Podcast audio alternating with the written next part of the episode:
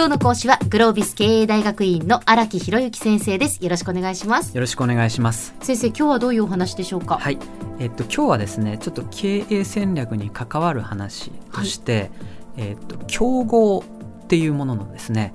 定義。競合は一体誰なんだっていうことを考えるための一つのヒントみたいなことをお話ししたいなというふうに思います。はい、はい競合って一体どこなんだってことって実は競合を考える上で非常に大事なファーストステップなんですよね。自分の会社の競合、はい、競合他社。どこと競り合ってんだと、うんでその具体的な一社を分析するっていうその分析の手法も大事なんですけれども、ええ、そもそも誰が競合なのと、うん、はい、で競合を考える上でですねまず3階建てでちょっと考えてみましょう競合の3階建てですね、うん、で1階の議論っていうのは何かっていうと、え、例えばですね我々がフィットネスクラブを運営している立場だとしましょうと。でそうした時にこの1階建ての競合っていうのはもう直接のフィットネスというところの競合になるわけですね。あなるほど、まあ、スポーツジムとかスポーツジムですね。すね。えー、だから、ねえー、そこのニーズっていうのは何かっていうと運動をしたいっていうニーズに対して、はい、サービスを提供しているい。くつかのスポーツジム、大手スポーツクラブっていうのがありますよね。はい、もうそれはやっぱりパッと思いつく競合他社ですね。はい、えー、はい、それがまず1階建ての議論。で次2階ね。2階っていうのは何かっていう抽象度もうちょっと上げましょうと、はい、運動をしたいというものことはなぜしたいんですかっていう、もうちょっと抽象度上げる。例えば、うん、運動って何でするんですかねと。えー、っとまあ、健康のためとか、はい。まあ、あとはダイエットとかですか？そうですよね。えー、まあ、例えばじゃあ痩せたいっていうことだとしたら、えー、じゃあ痩せたいっていうこの便益を提供するプレイヤーっていうのは一体何があるでしょうかと。あなるほどなるほど。はい、例えば食品。食品、うん、ダイエット本もそうかもしれないし。本とかそうですね、えー、はいその他のダイエット方法ね。ダイエット器具みたいな、ね、器具もそうですし、ね、器具のメーカーとかもそうかもしれないね、はい、だから。そんなことも含めて、うん、今度2階建てのところで我々の競合ってどうなのっていう話ですよね、うん、で3階建て3階っていうのはさらにその一段抽象度上げたところで、じゃあ痩せたいっていうのはなんで痩せたいのっていうと、さらにいくと例えば綺麗になりたいとか、はいはい、そうすると綺麗になるための、うんそこに便益を提供してくれるプレイヤーっていうのはどこがありますかと。お綺麗になるためのですね。ねはい。あもしかしたらだからエステとか。そうですね。あね美容美容関係美容関係とか、えーはいはい、そういったものもそのプレイヤーとして存在すると。えー、で大体まあその3階建てぐらいがイメージできるギリギリの範囲だと思うんですけれどもだからこれぐらいの建物の大きさで、えー、えー、物事を考えてみる。いうことがすごく大事で。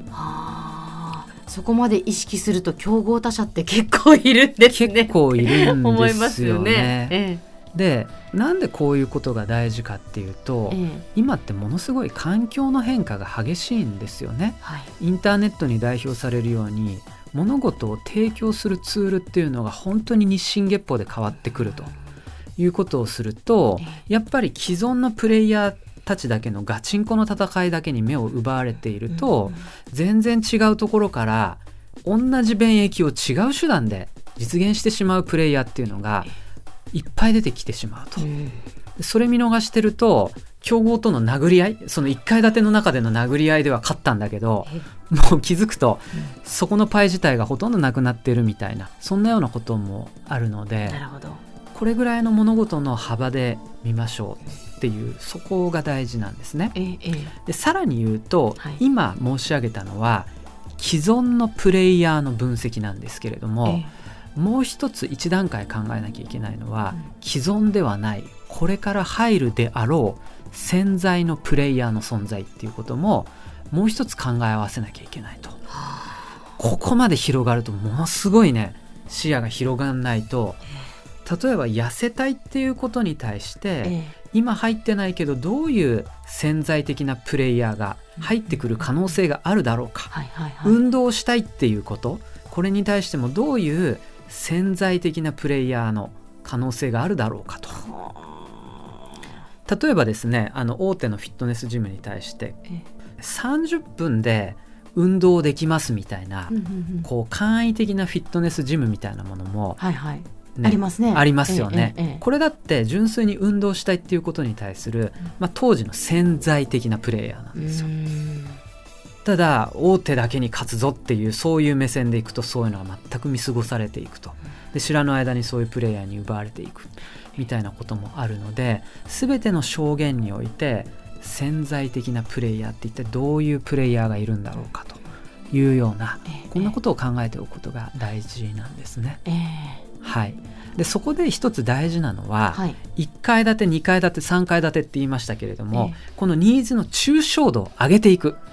ニーズの抽象度を上げていく、うん。はい、だから運動したい、うん、なぜなの？痩せたいから、うん、痩せたいのはなぜ？綺麗になりたいから、まああのこんなようなね単純な方程式でいくものばかりではないと思うんですけれども、えええ、これぐらいのニーズの本質を探るっていうことっていうのが、はいはい、やっぱり競合を考える上でも大事なんですね。ですね。はい。さらに一歩踏み込んで、はい、え考えてみる、はい、ということですね。そうなんですね。えー、だからそうした時にやっぱり競合だけに向き合うんじゃなくて、うん、お客さんそのものに向き合うっていう、うん、そういう姿勢が大事で、えー、で例えば我々も MBA というね学校を運営してますけれども、はい、それもね MBA という学位を取得したいっていうのはこれ1階建ての議論ですよね。じゃあなんでそういうことをしたいの、うん、さらになんでっていうこの2階建て3階建てまで考えた上で、本当にお客さんっていうのは何を求めてるんだというところまで考えると本当にこう具体的な競合っていうことの姿が見えてくるよねっていうそんな話になります。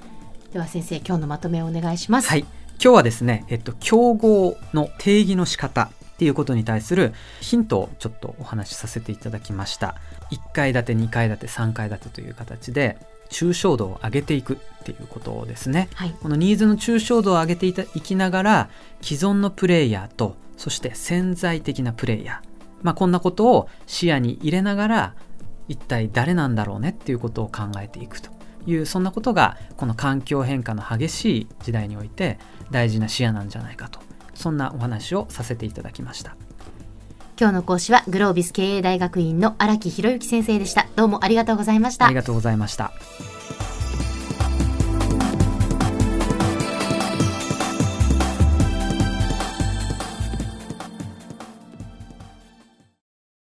続々ぐいぐいメラメラつながるゾワゾワハラハラメキメキつながる。ズキズキ。モワモワ。ほかほか。つながる。キリキリ。ザワザワキュンキュン。ガンガン。ワクワク。ウズウズドキドキ。ルンルンバクバク。九州人のいろんな気持ちつなげます。九州から輝こう。キラキラつながる。 QTnet